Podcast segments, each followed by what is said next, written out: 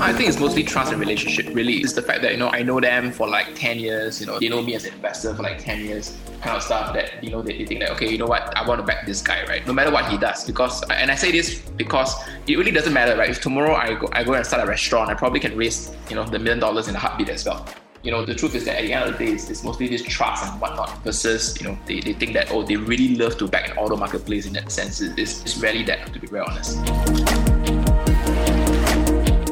I would personally think that our business and geography that we operate in, say in this case Indonesia slash Thailand, they are probably a little bit more similar to the Chinese companies than in the US. And the US is probably more similar to Singapore, so to speak. And that's where it's more interesting, right? And you know, for us, it's, there's a lot of nuances, right, that we look at. For instance, uh, a lot of our revenue comes from financing. One of the many things that we know from day zero is that in Southeast Asia, 80 to 90%, I would say, uh, at least 80 to 90% of the customers, whenever they buy a vehicle, they tend to leverage, right? They'll buy their vehicles and stuff like that. And the same is not true in China, right? So 50 50. Uh, in fact, I was told it's like closer to 30, sorry, 18% of the customers, 18 to 20% of the customers actually take financing when they buy a car. In the US, it's then closer to 50, 50% uh, in that sense. And it is also different used to new, right? Again, in the US, it's a predominantly used car market. I think somewhere north of like 70% of transactions uh, in China is actually slightly predominantly more new cars. That is back many years ago. And today, I think it was mostly more 50 50. In Southeast Asia, though, in, depending on, again on geography, but generally Indonesia, Thailand, even in Singapore's case, it is mostly a used car marketplace as well. This is your host, Oscar Ramos, and you are listening to the Asia Startup Pulse podcast, your looking glass into the Asian investment and startup ecosystem.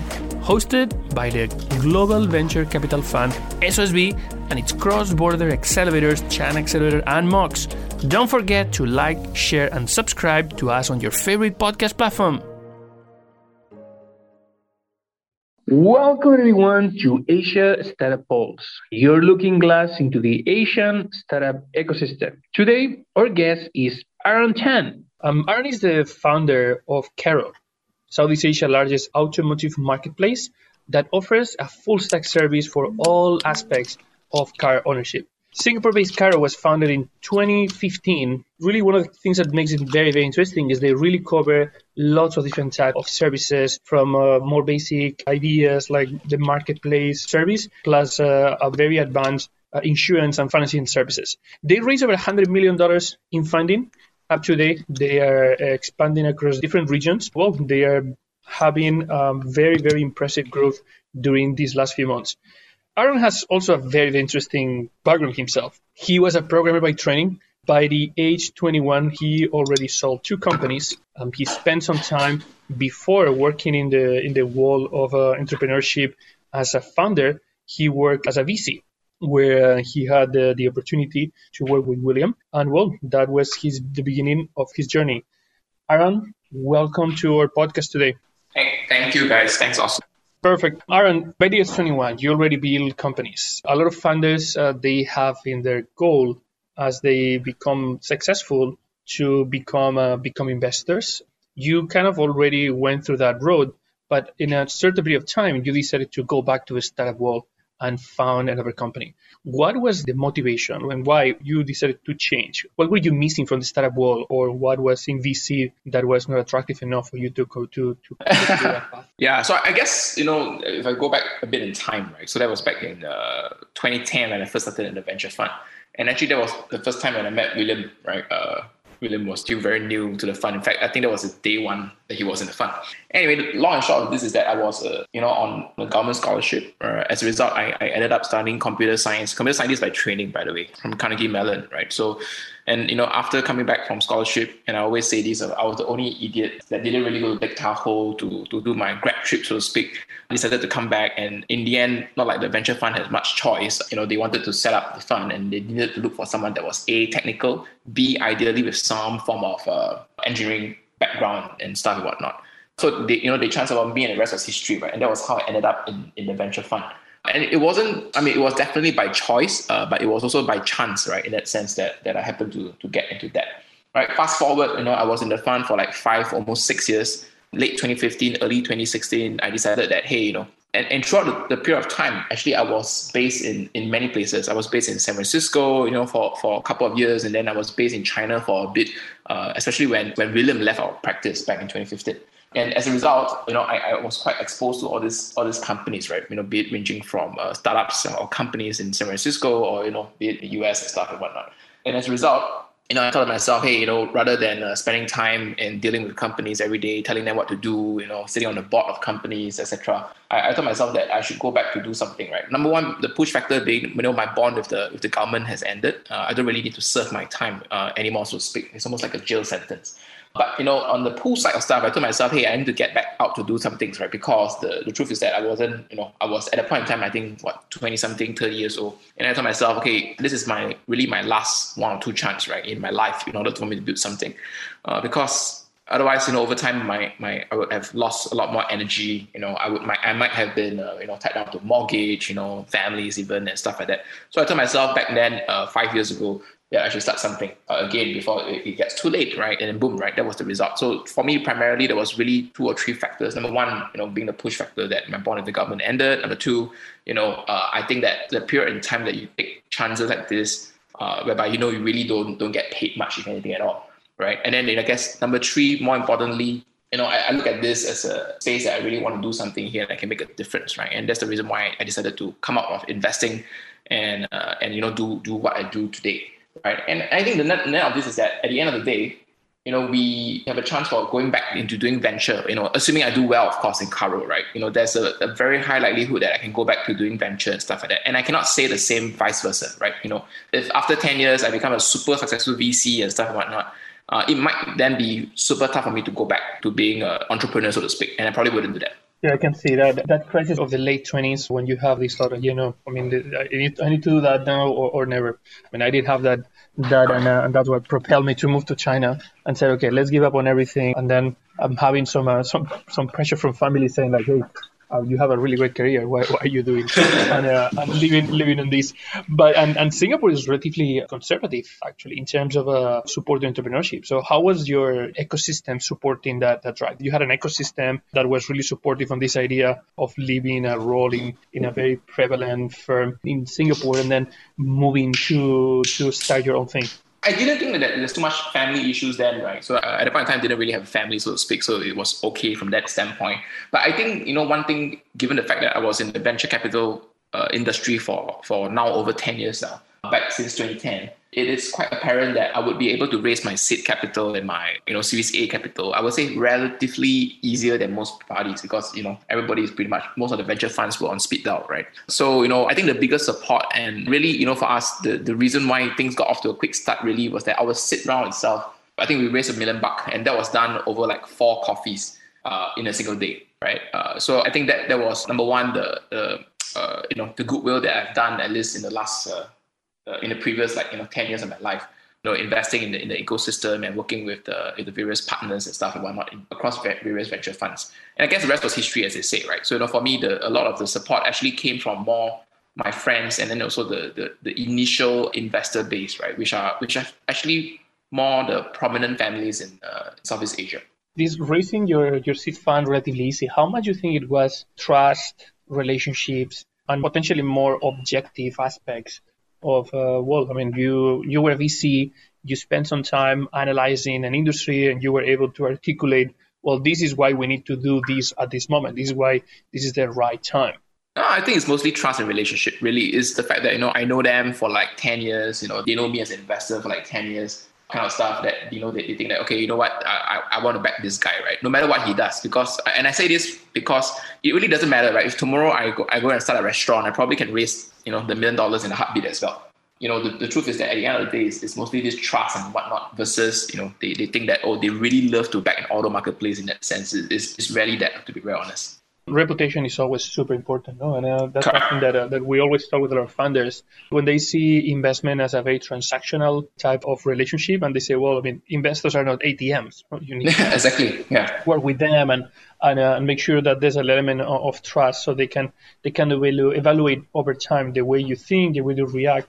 That's definitely a super important element.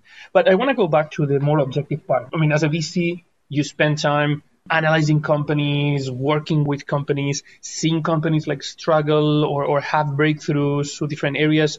Why did you exactly decide to start automotive marketplace? What were the thoughts that led you to believe you could raise money for everything, as you said, no? could have been a restaurant, etc. But you decided to do automotive. Is that a passion of you or like something that you saw this is gonna get big here? No, it's a multi-dimensional answer to this, right? I mean, the, the truth is that, uh, you know, I think of it as a matrix in that sense, right? But let's just say that for myself, number one, I really love cars. I really love buying cars and stuff like that. In fact, in the previous fund, I actually built a server and the server was meant to, you know, quote unquote, fetch, you know, slash scrap for prices and stuff like that of the internet and stuff like that. Anyway, the system and the algorithm that I built was able to then tell me very quickly which is the best car to buy, what's the best price for the vehicle itself, you know, how long has the car been stuck there, you know, it's three months in and this guy this guy is probably desperate to sell the car. Maybe you should go and offer this particular car. But anyway, so I I, I love buying and selling cars, right? I think that really is something that, that I guess uh, really propelled me to start a marketplace in that sense. But actually, you know, from an investor lens standpoint, actually, I was back in 2015, 2016, I was toying around with a few ideas, right? And one of the many ideas was to do something in prop tech instead, right? Property tech or auto tech. Because I, I always told myself life is too short to do something that you do not like. And the two things that I really love doing really is in properties and cars, right? And in the end, we didn't do anything in, in properties, right? And this has a lot more to do with my training as a, as a VC in that sense, right? Because number one, I went to ask myself, what are the comps, right? You know, who is doing well? What are they doing in the US? What are they doing in China, etc. Which is which is which is more interesting, right? From a growth momentum standpoint, right? what are the comps?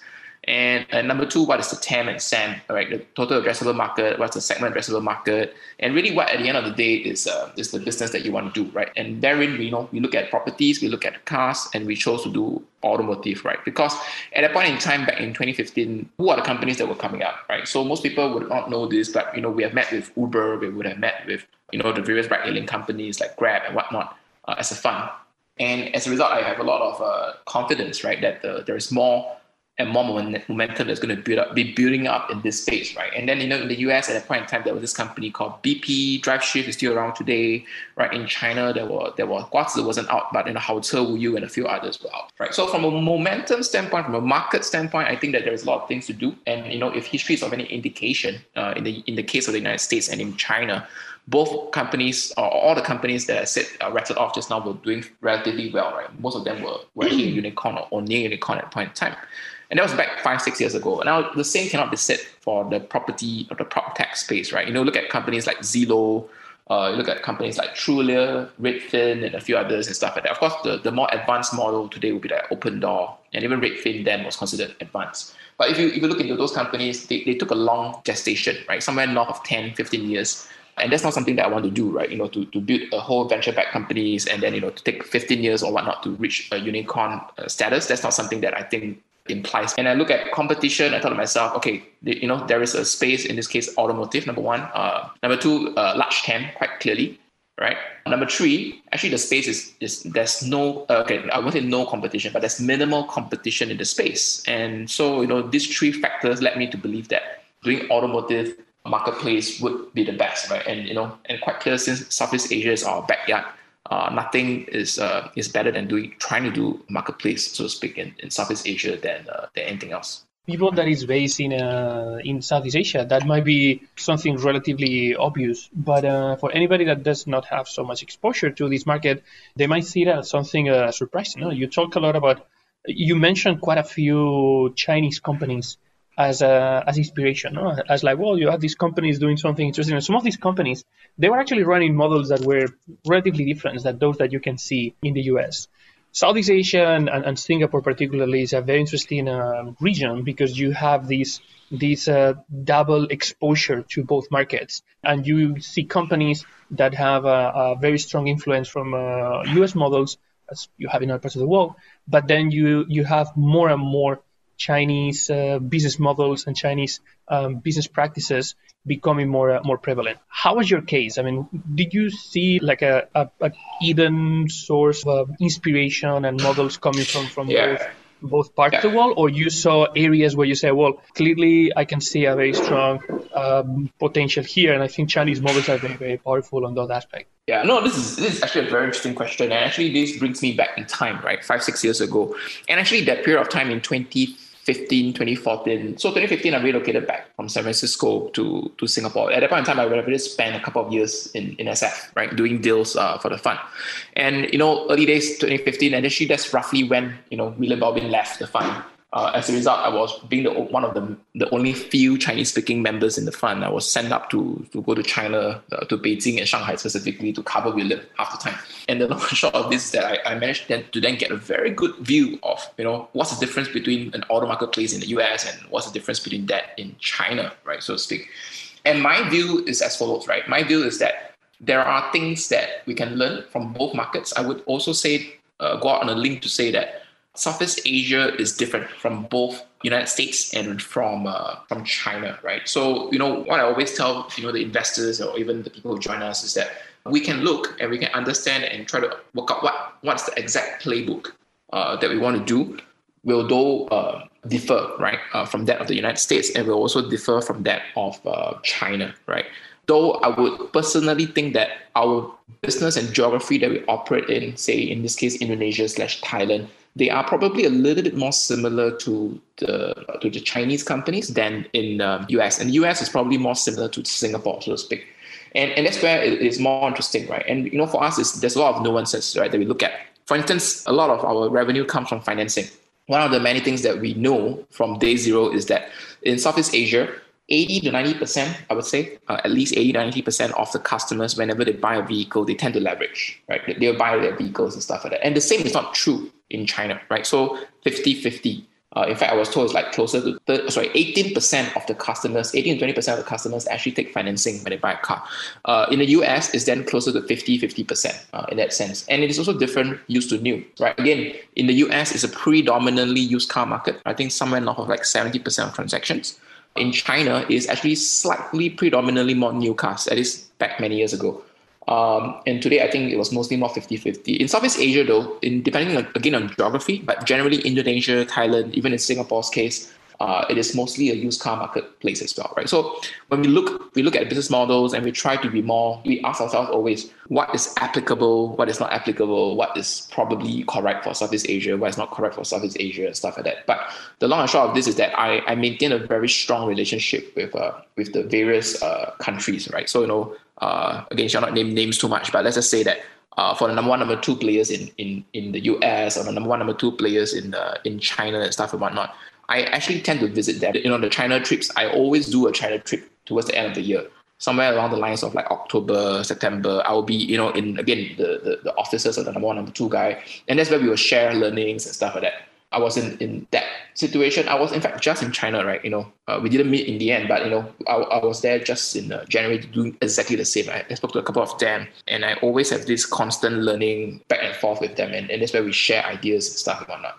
Again, to answer answer a question point blank, as Oscar, I think it depends really on every market. You know, we definitely study each market uh, quite extensively, be it even in Europe. But one thing I would say is that none of the markets are identical. So, you know, we do not and we should not fall into the trap of like assuming that, oh, the market is going to react the same. And then as a result, do as follows. Uh, we should always execute as we think we are uh, doing correctly in our markets and we learn, right, uh, over time. That's generally how I think about it. Yeah, we cannot just assume that it will be identical in outcome. It will never happen in that in that sense. There's always like you know zigzag crosses and stuff like that. It's never a straight line from point A to point B. We hope you're enjoying the episode, and if you're an entrepreneur building a cross border business, feel free to contact us at chinaaccelerator.com or mobileonlyx.com. Yeah, I mean, definitely there's a lot of uh, requirements and limitations that exist in every market, even like historic reasons that will make certain things different. China is a, I mean, China as a region has evolved really fast. And then existing regulations in the, in the market to be able to own a car here you need to get a plate. And to get those plates, there's a, a bidding system where eventually having um, having a car is relatively expensive. Which also, uh, I mean, I don't have the numbers, but at least what you can see in a lot of cities, we're talking about car ownership not for professional use, but for more leisure. You see very like very high level of uh, of cars because there's a barrier of entry to be able to simply be able to own a car that is more expensive than the average second-hand car that you will see in our markets. So that that will these type of limitations make things very very difficult. Also, like talking with some friends, they are the first owner of a car. in a, in their family. So whereas for, for a lot of people in a, in our markets, when you have an issue with your car, um, you call your dad, you call your mom, you call your grandparents, uh, they, they own cars previously, and there's a lot of uh, history. You know? Even even probably the first car that you own might be something that is like the, the second the car that somebody from your family does not want anymore because they're they're they're renovating a new one. So obviously that very different environment shapes a lot the type of service that you're gonna that the customers need and the type of uh, of business models that you can implement. But it's quite interesting that you're able to find those two markets and these two ideas. So if you were to, to share like a like one of the most interesting insights that you were able to apply from uh, either China into your model or from the US uh, for your model or something that you you discover you, maybe you thought okay this should be inter- super interesting but then after like yeah studying the product and, and running it out it was like wow i mean I, nah, there's a lot I thought it was yeah. going to be different correct no, I, I think maybe I can share a few, right? So uh, there's too many of those. Uh, in fact, as I said, I, I, have conversation with like the Latin American ones, the African ones, the, the, European ones, and stuff and whatnot. Now, let, let me give you the European one as an example, right? And and a lot of people know that they just recently went IPO.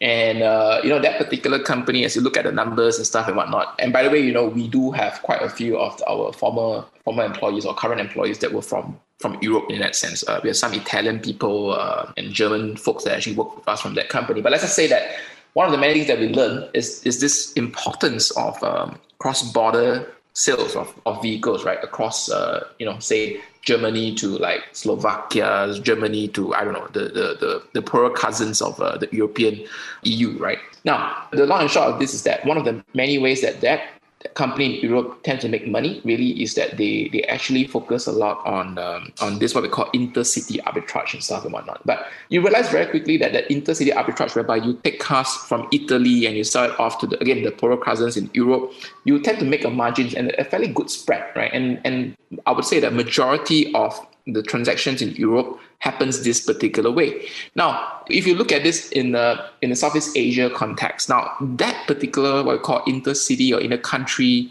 uh, arbitrage doesn't really exist, right? Because you know I cannot really take cars out from Singapore to just sell it off to, to Indonesia, though even though we are actually present in both sides. Now the issue is that we do not have a single currency that we trade in. The legal, the laws, you know, across the EU's, I mean, across Southeast Asia is quite different. So that network effect of uh, intercity arbitraging of vehicles itself doesn't really exist, so to speak. So you know, we we are actually trying our best to to to do what we call intra-city arbitrage, but we don't really do a lot of what we call intercity arbitraging stuff, right? So generically, I think that uh, you know that such a thing exists, all right, but but uh, you know, we are effectively not trying to do too much of that, right? What we do when we focus a lot more on what we call intra-city sales, and that that fundamentally is quite different, right? Countries to countries, EU's whatever worked in the EU or Europe in this case doesn't really work here. But I will also say that the flip side, you know, something that we picked up in again the number one guy in in the US, for instance, right? You look at the, the number one player, they focus a lot on what we call the full full stack experience, right? Whereby the the customers are able to to buy the cars uh, effectively entirely online, right? Everything from trading in vehicles down towards financial services like you know loans, insurance, etc., etc. They were able to do everything online, and that's something that you know we took off very early on. Like I think three, four years ago, we decided to start financial services primarily because of the fact that uh, a lot of these US comparables are, are doing the same. And you know, on hindsight, you know, having started that four years ago, and given that the loan book is now in the hundreds of millions, uh, it's good for us, right? Because you know, we now have been able to show track record that uh, we're able to do this, and we did this very early on. In, in fact, uh, much earlier compared to the other players, both in in US or even in China's case, uh, who was just about to start to do now. So generically, I would say that you know some things work, some things doesn't work. You know, I would say that again, you know, cross border sales, intra intra border sales in Southeast Asia is probably I mean, in in uh, in Southeast Asia is probably tough for automotive, but I would say that lending, you know, being a core pillar in the whole acquisition and sales channel or sales strategy for the company is is somewhat important, right? And that's something that we pick up from the US. I find marketplaces extremely fascinating because uh, when once you have them like running, there's so much magic that happens almost almost uh, automatically. But starting a marketplace is actually very challenging because you are you don't have to just focus on, on, on just bringing clients. You need to bring the supply and the demand simultaneously, and you need to make sure that the supply you're bringing is uh, is actually a good fit for the for the is actually being able to take the supply and uh, and this this constant adjustment of things and knowing that you are like like in the middle makes things quite quite challenging. So how were the early days? I mean, how did you how was the, the how did you how did you kick off um, a marketplace and, and particularly a marketplace for cars where where obviously we talked earlier about trust and how trust is very is very important and um, and in this case, uh, well, I mean, we're talking about, about buying cars, no? And we're talking about buying cars and buying cars intercity. How was the, the, the Kickstart model? What were the, the challenges yeah. that you that you met, and how did you overcome them? Yeah, no, this is actually very interesting, right? So actually, this is a, question. Let me rephrase it a little bit. How do you build a two-sided marketplace, right? You know, uh, in that sense, that's that's effectively what we're trying to build. But actually, most people wouldn't know this. We actually started off with what we call a C2C business model, right? Whereby, you know, we, we, we facilitate a trade between two consumers in that sense.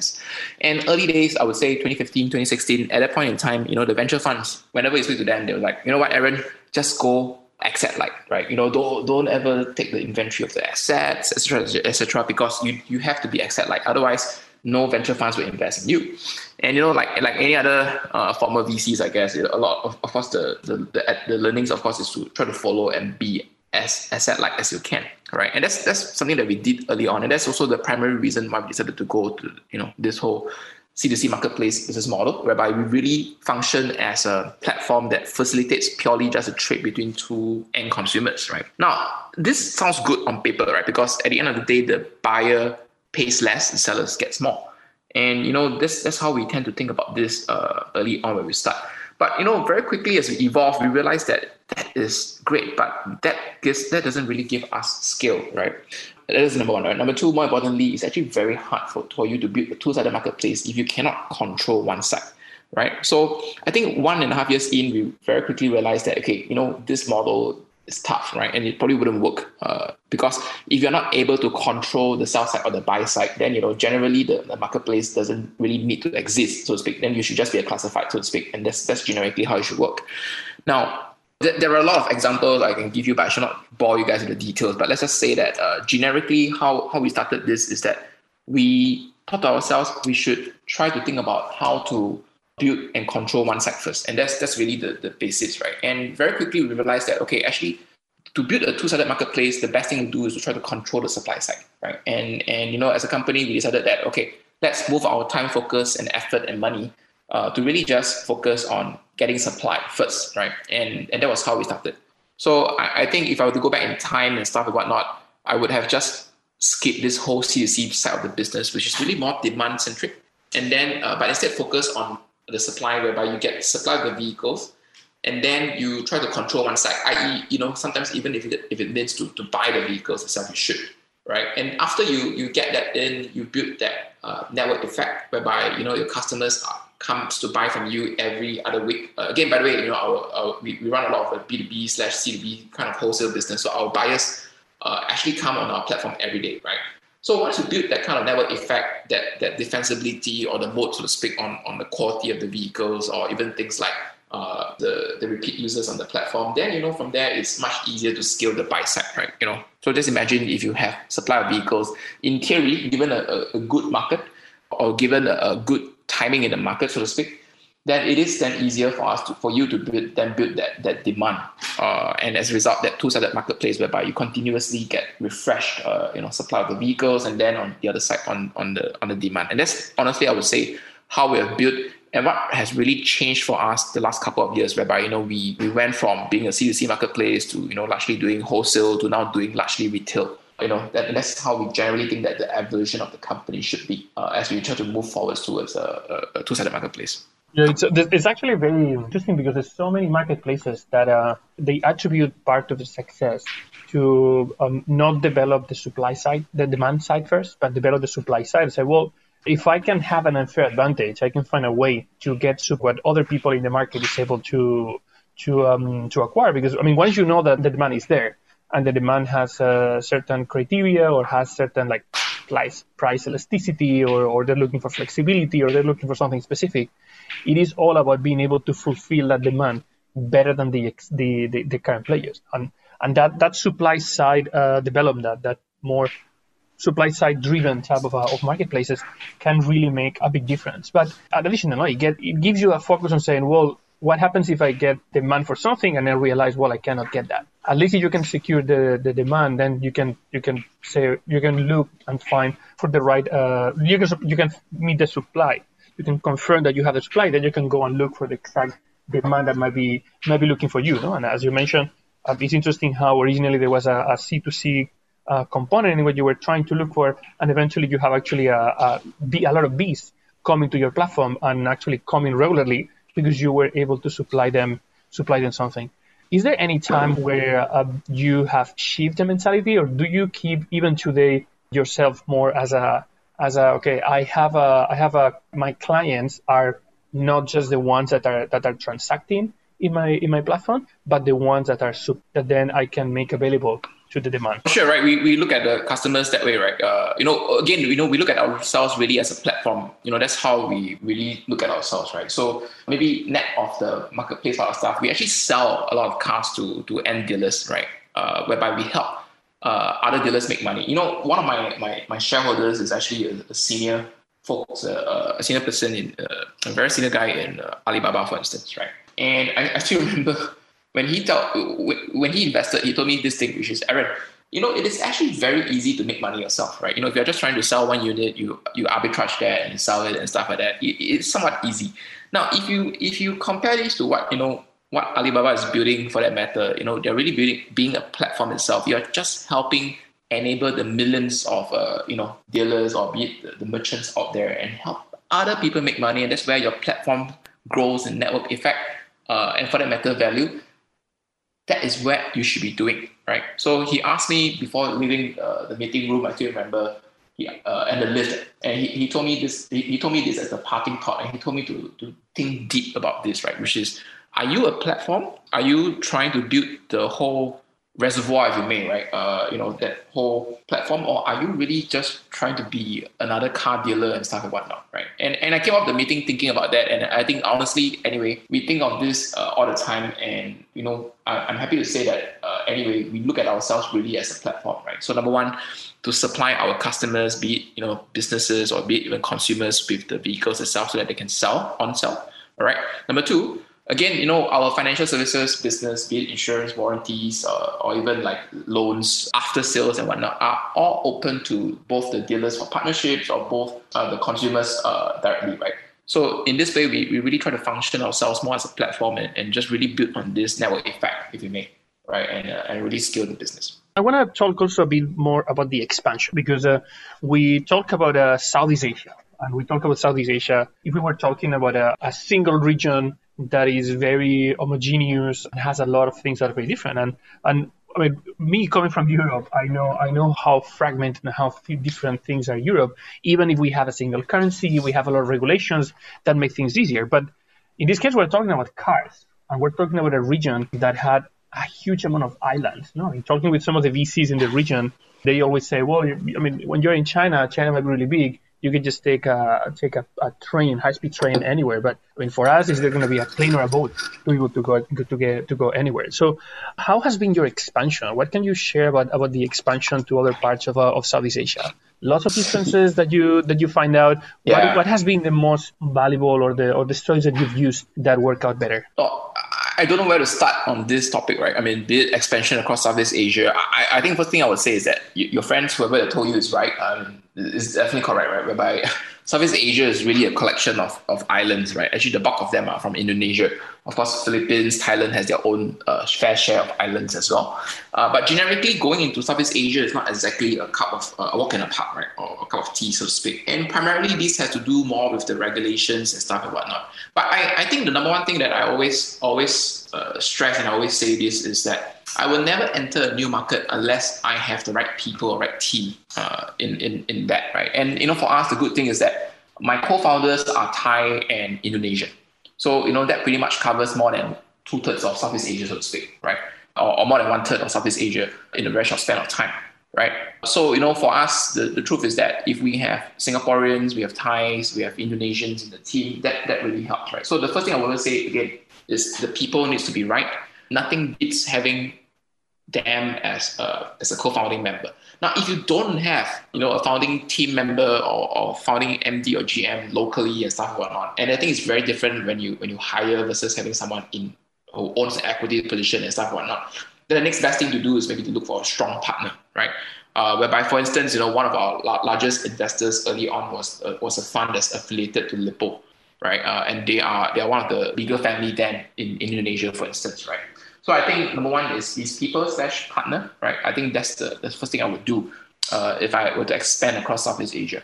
Number two also to, is to look out again, you know, where exactly is the target market, right? Now, of course, you know, everybody likes to say that Indonesia is big, right? right 250, 260, 260 million or whatever uh, population. But the truth is that more than what 60 70% of the population itself is on the java island right uh, uh, one single big continuous island itself and that effectively means that actually it is uh, it is still though a very big market and you just have to focus your time effort uh, and money in the java island versus in other parts of the geography, so to speak, like, like you know, going to Papua and whatnot might be too adventurous, and you probably shouldn't do that because you overextend yourself. So number two thing I would say, something that I learned is, is to is to is the importance of being focused on even the cities itself where you're going. Uh, you should you should definitely do some studies and math around this. Like for us, you know, internally we do a lot of math uh, around what are the population dynamics uh, per city, or even it's down to sometimes the district itself, right? Because there is a lot of value in understanding what exactly is your demographic. Like for instance, you know, for us, we look we love to go for a population of customers between 30 to 40 years of age. So half the time we are doing the math uh, and, and it's not exactly straightforward for us to even back into the number of you know folks who are 30 to 40 years old in a remote part of Surabaya, for instance, right? But that's that's exactly how we do it, right? Uh, be it in Thailand, be it in Indonesia and stuff like that. We are quite scientific about expansion. We don't just go and expand. Oh, tomorrow let's let's just go to Bandung, right? Uh, because somehow we love we love Bandung uh, chicken, right? But you know, for us, a lot of the expansion is, is really just down to uh, demographic math, and that's how we tend to think about this. Uh, and I would also say that in, in Southeast Asia, while yes, a lot of them appears very big, and it's true that there are thousands of islands, uh, there are also concentration. And so, as a result, number two thing I would say is that I'll, I'll go for wherever there's concentration and wherever there's a large concentration of our customer base right? And, and that's what I think that there is uh, very important for expansion. The third thing I would say though is is the importance of having the people that can speak the right language in HQ, right? Uh, again, I give you an, an, example, right? So internally, we tend to share a lot of resourcing across the various region, right? And how we do this is by sheer fact that we hire local people in Singapore, for instance, right? Let me give an example, like graphic designing, or sometimes sometimes things like uh, graphic designing is to lower level. But let's just say that things like uh, marketing, right, SEM, search engine optimization, and stuff and whatnot. Actually, for us, most of our our SEM and whatnot are done locally in HQ, right? In Singapore's case, right now they might be a little bit more expensive, but you know since they are sitting closer to the CMO, things helps. Uh, number one, number two, they are locals, right? They speak the local language. They know how to move fast on things based on their local language and nuances and stuff and, and stuff and whatnot. Uh, so I think the number three thing that I would say really is as you expand, it is very important to have local people in HQ, right? So a lot of them just make the mistake of like, okay, I just go into HQ, I hire the local people there, and then you know whoever that is uh, that is in HQ could be Spanish, could be Chinese, could be American, who cares, right? But they are mostly the local guys. But actually, as we expand, it's very important to to a arbitrage labor. B more importantly, to have local people in HQ that really understands the market and runs the market from there, right? Together with the locals in markets, because we cannot be more local than a local, i.e., we cannot probably execute better than a local. And I think that to me, you know, again, given my given my past life as a VC, I found that that has been the most critical part of the whole equation, right? Whereby you really have someone that in the in the HQ that really understands what's going on, and uh, and not just you know play remote management, right, or, or remote control uh, from HQ. Even you know some uh, American guy or some Singaporean guy with uh, who thinks he knows and understands Southeast Asia is actually very different when you want to execute locally. Uh, so then it's very important to make sure that your whole infrastructure contains people in that market. And I always say this: it's actually very clear sometimes if I want to expand to a new region, like if I want to expand to Australia, it is actually very clear from and very evident, right, in the people that I hire even in Singapore, right? So you, you tend to see a spike in the local guys that I tend to hire in Singapore. Uh, and then, you know, I, I would tend to put them on the case for expansion in, in Australia. Yeah, but I think, you know, these three things are things that I would really focus on to expand across Southeast Asia. Otherwise, it's really, really, really tough. Okay, that's, uh, that's definitely uh, very, very interesting. Uh, I'm very practical suggestion. I'm your global company, always uh, having people very close to the core that can give the point of view and the visibility about what's happening locally. Sometimes even just explaining why is this relevant, and then don't don't leave space for for interpretations that might uh, might lead to very creative, funny uh, reasonings for uh, for why why something is happening and, and why something might work or uh, or might not work. Um, Aaron, we're, we're reaching the, the time for uh, for the end of the podcast, and um, first of all, um, this is going to be this is now um, listened by a few people here in this uh, in this Clubhouse room, but then we'll distribute the podcast also through through our network, where um, where there might be people that after listening to this presentation, after knowing that you're looking for for um, global talent from all over the world uh, to join your company as you continue scaling, they might be interested in joining the company. So uh, we'll redirect all of them to, to your website so they can um, they can connect and they can uh, they can find opportunities to work in Carro. To finalize, what is the future for Carro? What's the next what's the next thing that is right now super exciting for you? What's the what's the, the newest pet project that you have? Uh, new new geographies where you are looking at uh, at expansion that uh, that obviously is not top secret and you're not yeah no no i mean no no i mean there's a lot of top secret stuff that we are doing but let's just say that it's, it, it all hinges upon one word right you know and that's growth right so you know for, for me the, the this year you know 20 last year year on year we, we basically grew the company two and a half times right so you know we today we are doing about say 300 million dollars plus uh, over the last 12 months. Uh, that was last year, right, so to speak. And we grew the company two and a half times. Now, this year, the plan is really more than doubling that number as well, right? And and these are not even GMV numbers, these are just revenues numbers and stuff like that. And again, for me, this year, the writing is on the wall, grow the company at least another two and a half times uh, revenue terms or gross profit terms. By the way, you know, as a company, we're EBITDA positive for the last two years now. Uh, so that's great. And to go deeper, right, into various countries. So today we are actually by extension in Indonesia, Thailand, Malaysia, and Singapore what most people wouldn't know actually is that we are also present in Vietnam, Myanmar, as well as China, because we have actually have engineering offices across all these places as well, right? So for us, is it is to go deeper in each of the markets that we go, right? In each of the markets that we are in, we already have the financial services licenses, right? You know, be it lending or insurance or whatever not. So you know, for us is then this year the plan is to is to supercharge that, right? While while growing the marketplace business is to grow uh, GPM uh, or GP, right, gross profit in that sense. So I think number one thing I would say is this year grow deeper into each of the markets that we are in. And then uh, I probably wouldn't want to expand more right, beyond the seven countries or four market countries that we are in right now today. So I wouldn't go broader this year. So this year, really, the, the plan for us is to is to triple or at least double to triple our numbers year on year. And, and that's what we, we plan to do in a very short time. We hope you enjoyed today's episode. Like, share, and subscribe to the Asia Startup Pulse podcast and sign up to our newsletter to never miss another episode.